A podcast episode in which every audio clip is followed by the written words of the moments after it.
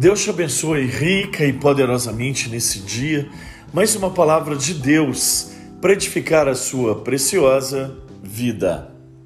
A palavra tem propósito, porque assim como descem a chuva e a neve dos céus e para lá não torna, sem que primeiro reguem a terra e a fecundem e a faça brotar para dar semente ao semeador e pão ao que come, assim será a palavra que sair da minha boca. Não voltará vazia para mim, mas fará o que me apraz e prosperará naquilo para que designei. Livro do profeta Isaías, no capítulo 55, no versículo 10 e 11. Nossas palavras têm poder, poder de dar vida, mas também poder para matar sonhos e pessoas.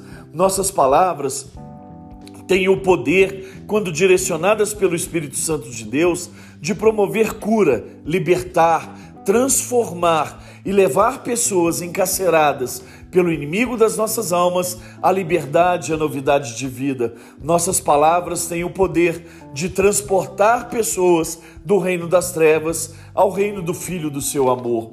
Fomos resgatados por uma palavra, onde compreendemos o sacrifício da cruz, que na verdade não nos fala somente de dor ou sofrimento, mas nos remete a conhecer um amor que tudo creu, tudo suportou, tudo esperou e tudo sofreu, sem sermos merecedores desse amor. Por esse entendimento, conhecemos e fomos transportados para um novo e eterno caminho de amor e salvação. O apóstolo Paulo disse Sede meus imitadores, como também eu sou de Cristo. Primeira carta de Paulo aos Coríntios, no capítulo 11, no versículo 1. Quando olhamos para este versículo, logo imaginamos um, pra, um padrão inalcançável. E é claro que Paulo não se remete somente ao que ele diz ou ao que ele fala, mas de comportamento, mudança de atitude, entendimento que temos um exemplo a ser seguido, e esse exemplo é Jesus Cristo.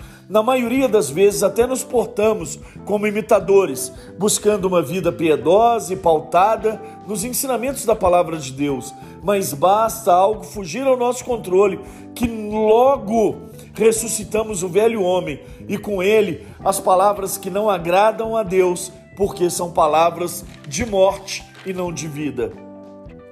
Seja qual for a situação, precisamos ser direcionados pelo Espírito Santo de Deus, principalmente quando nos dispusermos a falar. Entenda algo: as nossas palavras precisam despertar a consciência através da santidade de Deus, pleiteando a supremacia e o governo de Deus sobre as nossas vidas.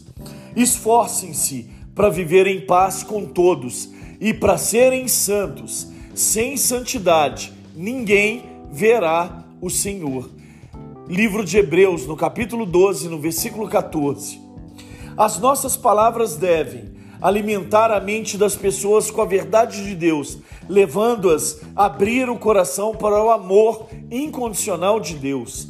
E conhecereis a verdade, e é e ele vos libertará. Evangelho de Jesus, segundo escreveu João, no capítulo 8, no versículo 32.